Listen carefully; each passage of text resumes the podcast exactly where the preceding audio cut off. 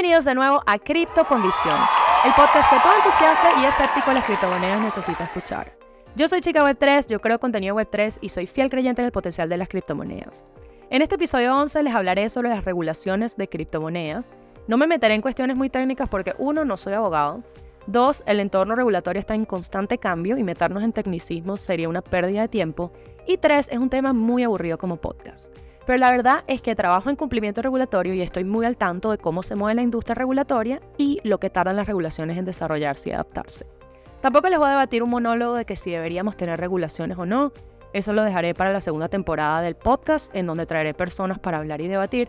Pero lo que sí les hablaré hoy es de qué hay que regular en cripto, a quién hay que regular, cuáles son los desafíos y qué se está haciendo actualmente en el marco regulatorio. A mí me parece interesante como queremos que haya mayor adopción en criptomonedas para que se valide y use este dinero descentralizado que lo usamos como reserva de valor en el que tanto creemos, pero por el otro lado queremos que sigan las sombras de esta industria porque bueno, tenemos miedo a que sea centralizada o fiscalizada nuestras criptomonedas, pero también queremos que haya justicia con las estafas que se han hecho y se siguen haciendo en el mundo cripto pero al mismo tiempo no queremos poner en riesgo nuestra privacidad o que esto le haga daño a la innovación de la industria.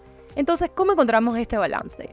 Yo sigo diciendo que tenemos que aceptar a cripto como una migración progresiva del uso de la descentralización, pero no podemos pretender que será globalmente aceptada y al mismo tiempo desregulada. ¿Ok? Y aunque mucho se está haciendo incluso para descentralizar el cumplimiento detrás de esta descentralización, y bueno, esto les hablaré al final del episodio, así que quédense conmigo. Este episodio será bien corto, pero los dejará pensando en la importancia de la regulación. En el mundo de las criptomonedas, la regulación es un tema súper complejo y en constante evolución. Y aunque muchos piensan que las criptomonedas operan en un ambiente salvaje sin reglas, la verdad es que por lo menos las plataformas centralizadas ya están eh, reguladas en varios países. Sin embargo, el desafío todavía surge con las tecnologías descentralizadas, como son los protocolos de finanzas descentralizadas o protocolos DeFi y las blockchains de por sí, que aún no se ajustan plenamente a los marcos regulatorios existentes.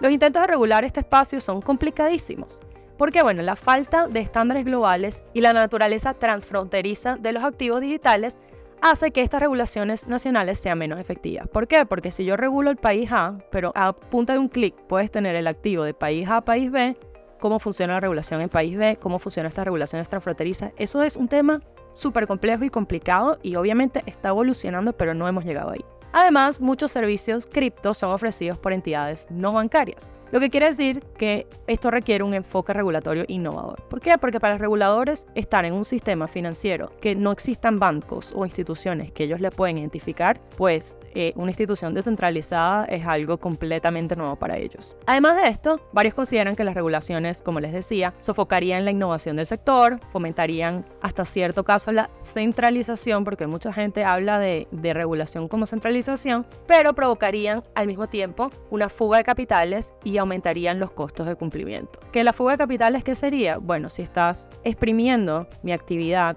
en empresas descentralizadas, entonces ya no voy a invertir en este país que me está ahorcando con mis inversiones, bueno, voy a invertir en otro país. Así como se acuerdan Coinbase el año pasado, que cuando Estados Unidos estaba metiéndose con la plataforma y, no, le ponía las reglas claras, dijeron, bueno, nos vamos aquí a Dubái y se acabó el rollo. Bueno, eso se implicaría una fuga de capitales para Estados Unidos y por eso eso se enfrió. También aumentaría los costos de cumplimiento, como les estoy diciendo, yo trabajo en cumplimiento y la verdad es que le cobramos a nuestros clientes unas tarifas muy altas por ofrecerles un servicio que los ayuden a ellos en este sistema a agarrar sus activos y todo lo que tienen en sus balanzas y mostrárselo a los reguladores. Eso es lo que es el cumplimiento. Estas normativas pueden también comprometer la privacidad de los usuarios, impulsar actividades en mercados ilegales y generar incertidumbre debido a la falta de coherencia global en la aplicación de estas leyes. Además, las regulaciones pueden influir en la volatilidad de los precios por ese ajuste y limitar la adopción generalizada de criptomonedas, que lo estamos viendo, algunas regulaciones que son beneficiosas y otras que no. Y al mismo tiempo se corre el riesgo de quedarse obsoleta frente a la rápida evolución tecnológica. Entonces, los desafíos son significativos tanto para el mercado como para sus participantes, ¿no? Y a pesar de estas dificultades, bueno, yo creo que la creación de regulaciones basadas en estándares globales podría traer estabilidad, seguridad y confianza en el ecosistema cripto. Y todos estos riesgos que estamos viendo y volatilidades y entrada y salida de capitales, impulsos y, y retrasos sería parte de la transición. Y esto beneficiaría tanto a los inversores como al mercado en general. Pero eso ya queda a su criterio, ustedes deciden las regulaciones sí o las regulaciones no. Lo importante es que las regulaciones están pasando y siguen evolucionando y existe todo un roadmap de lo que está pasando en cada uno de los continentes de aquí hasta el 2026, 2027, etc. Así que son una realidad y tenemos que saber en dónde estamos parados. Sin embargo, yo les voy a decir algo. Aunque los gobiernos poseen la autoridad para regular o incluso prohibir las criptomonedas dentro de sus fronteras, los obstáculos que presentan y que han presentado son extremadamente altos debido a la descentralización y la tecnología peer-to-peer. Esa es la naturaleza de estas monedas digitales. Y estas características hacen difícil para las autoridades controlar o detener las transacciones cripto. ¿Por qué? Bueno, los usuarios podemos utilizar tecnologías como la VPN para evadir restricciones, como se están haciendo en China o en Venezuela. Además, una prohibición podría tener consecuencias negativas para las economías, potencialmente desplazando empresas hacia jurisdicciones más acogedoras, etc. Y empujando el mercado hacia la clandestinidad también, cosa que han querido evadir todos los gobiernos porque esto aumentaría el riesgo de actividades ilícitas, etc. Entonces ellos tienen que encontrar un balance de regular en un entorno que la verdad es que es imposible centralizar. Si bien algunos países han optado por regulaciones estrictas para mitigar estos riesgos, como el lavado de dinero y el fraude, la efectividad de una provisión total se ve comprometidísima por la naturaleza intrínsecamente global y descentralizada de las criptomonedas. Entonces, el argumento de que vamos a centralizar esto con regulaciones la verdad es que si entiendes la naturaleza de la cripto, sabes que esto tiene una limitación y un alcance. Y no es suficiente argumento para estar en contra de las regulaciones. Hablemos de las regulaciones criptos y a quién se debería regular. En el ámbito de las criptomonedas, los reguladores están enfocándose en áreas clave para asegurar la estabilidad y protección de este mercado. Aquí les cuento de manera sencilla sobre quiénes y qué aspectos están bajo la lupa. Los primeros, ya hablamos de ellos, son los intercambios de cripto, las plataformas centralizadas en donde compramos y vendemos criptomonedas, que estas están ya siendo reguladas porque no bastan con que cumplan con las reglas básicas de evitar el lavado de dinero, sino que también deben mostrar que no están manipulando los precios ni mezclando sus roles para evitar conflictos de interés, ¿no? Los segundos participantes son de por sí los bancos, que holdean cripto. Bueno, los bancos que quieren incluir criptomonedas en sus activos tienen que seguir reglas muy estrictas y algunos países son más estrictas que otros. En algunos países tienen que, por ejemplo, mantener un capital igual al valor de las criptomonedas que poseen. Es decir, si yo poseo dos Bitcoin, necesito tener el monto de esos dos Bitcoin como colateral. O sea, tengo que tener dos Bitcoin y al precio de hoy 24 de febrero de 2024, 100 mil dólares, 102 mil dólares, de violar todo riesgo que representan. Entonces no puedes tener un capital muy alto en criptomonedas. Estas son algunas regulaciones. Otras ya vamos a hablar más adelante de cuál es el porcentaje de capital que se van a permitir que los bancos tengan en sus balances. Pero algo muy importante de comentar aquí es que con la aprobación del ETF de Bitcoin Spot, ahorita estos bancos pueden tener criptomonedas en su balance de pagos como ETFs o ETF. ¿Por qué existen estas regulaciones para los bancos? Bueno, porque los reguladores tienen que asegurarse que los bancos se mantengan estables incluso cuando el mercado de criptomonedas eh, fluctúe mucho. En tercer lugar tenemos la regulación de las monedas estables. Y estas son como el ancla del mundo cripto para los reguladores porque ofrecen un poco de estabilidad en un mar de volatilidad. Sabemos que la gente se sale de sus criptos volátiles y invierten en monedas estables esperando a poder volver a invertir cuando el mercado este, baje para que vuelva a subir, etcétera, para aprovecharse de esa volatilidad y crear ganancias. Pero para que sean realmente confiables estas monedas estables, se le están pidiendo que demuestren que hay un respaldo de este dinero con cada una de estas monedas digitales. Y esto se hace a través de auditorías que aseguran que si todos decidieran cambiar sus monedas estables por dinero al mismo tiempo, realmente se podría. Es decir, que haga una completa colateralización de las monedas estables. Hablemos ahora de qué hay que regular en cripto. Bueno, en el mundo de las cripto, los reguladores están buscando formas de proteger tanto al mercado como a los consumidores, enfocándose en varios objetivos claves. El primero es proteger a los consumidores, ya que mucha gente ha perdido dinero en inversiones cripto dudosas, además de los riesgos del mercado por la volatilidad. Quienes guardan sus criptomonedas en servicios de custodia enfrentan el peligro de perder todo si la plataforma tiene problemas, como pasó con FTX, por ejemplo, o plataformas que quiebran. Entonces las regulaciones apuntan a prevenir estas pérdidas. Por ejemplo, estableciendo reglas para que las plataformas se manejen mejor con los ciberataques. De segundo lugar, mantener la estabilidad financiera. Las criptomonedas están cada vez más entrelazadas con la economía tradicional y su volatilidad puede impactar la estabilidad de los bancos y otros intermediarios. Las monedas estables en particular se ven como posibles riesgos ocultos y por eso las regulaciones de monedas estables es bastante fuerte. En tercer lugar, asegurar la integridad del mercado. Bueno, las regulaciones también buscan hacer que las plataformas cripto sean más transparentes para evitar prácticas perjudiciales como la manipulación del mercado, protegiendo así a los consumidores. Después tenemos ofrecer la certeza legal. Actualmente hay mucha confusión sobre cómo clasificar las criptomonedas y no todos los reguladores entienden bien este espacio, así que hay que aclarar estas dudas y establecer un marco legal claro que beneficiaría tanto a las empresas cripto, a los consumidores y faciliten su operación dentro de la ley. El resumen de todo esto es que la regulación cripto tiene como objetivo crear un entorno más seguro y estable para todos. Sabemos también, obviamente no me voy a hacer la, la ingenua pensando que regular no tiene también que ver con quitar el poder a la descentralización, pero la verdadera razón por la cual todos queremos que cripto se regule es por lo que acabamos de mencionar. Sabemos que no es que vamos a ir de centralización a un sistema completamente descentralizado. Así que todas estas cuestiones que estamos viendo que necesitan atención regulatoria para crear mayor confianza en el ecosistema son cuestiones que necesitan pasar y tienen una razón de ser.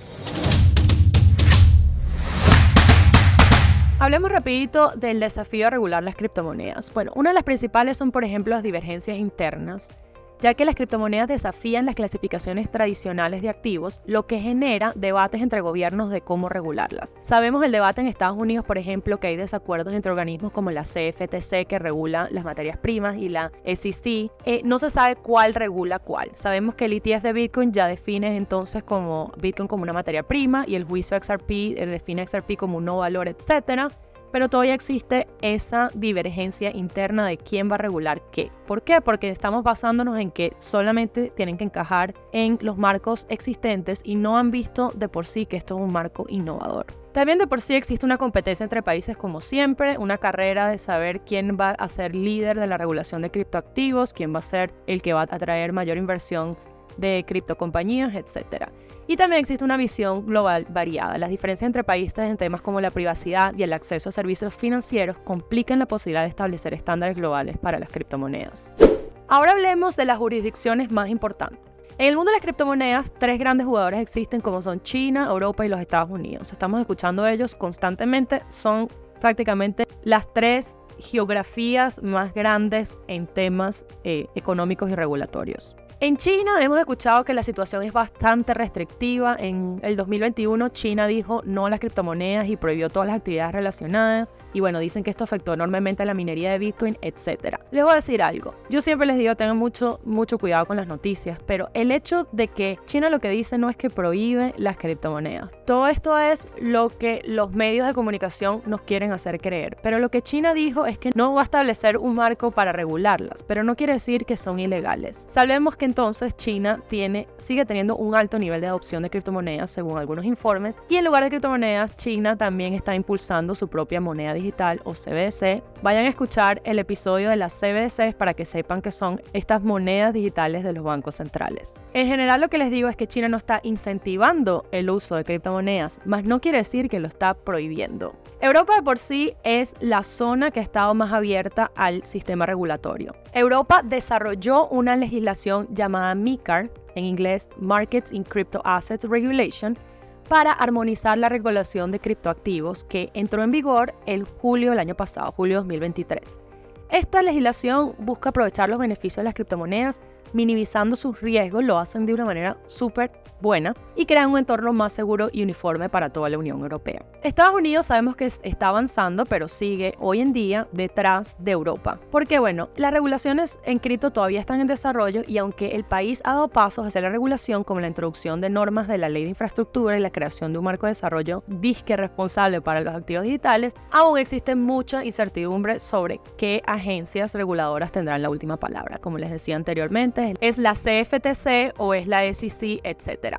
Pero el país en general sigue en pañales en cuanto a legislación. Solo para que les sigan la pista si quieren saber mucho más de este tema, entre los organismos internacionales de regulación cripto tenemos, por ejemplo, el Consejo de Estabilidad Financiera, como le llaman la FSB por sus siglas en inglés. Ellos publicaron un marco regulatorio global para las actividades de activos cripto y este se publicó en julio del 2023.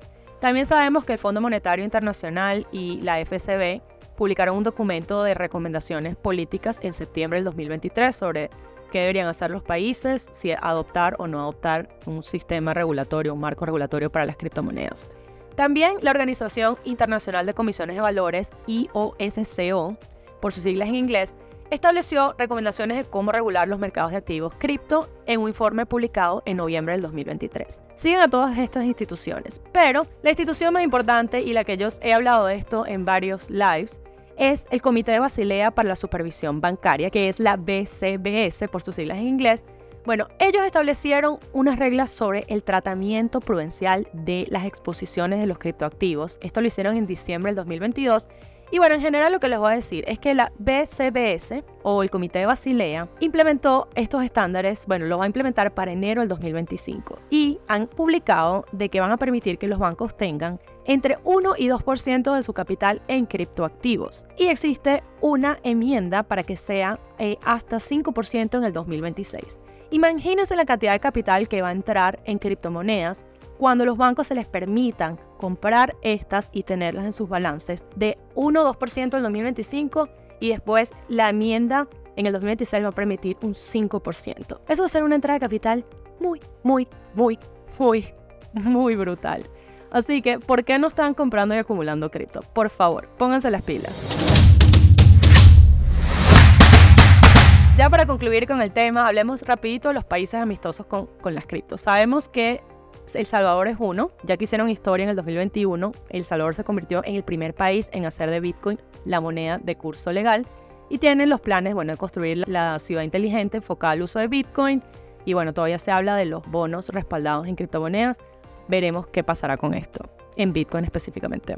En general, El Salvador está posicionado como un experimento pionero de la adopción gubernamental de las criptomonedas. Singapur es otro país que ha ganado la reputación de ser un refugio para las criptomonedas gracias a su sistema tributario súper favorable y su enfoque regulatorio basado en el propósito de las actividades cripto más que en la tecnología en sí. Recientemente ha anunciado medidas para restringir el comercio de criptomonedas entre inversores minoristas pero sin embargo Singapur sigue siendo un destino atractivo para las empresas de criptomonedas. Suiza, también conocida por su innovación en el sector financiero, Suiza adoptó la ley de DLT en el 2020 para favorecer el desarrollo de empresas basadas en blockchain y tecnologías de contabilidad distribuida.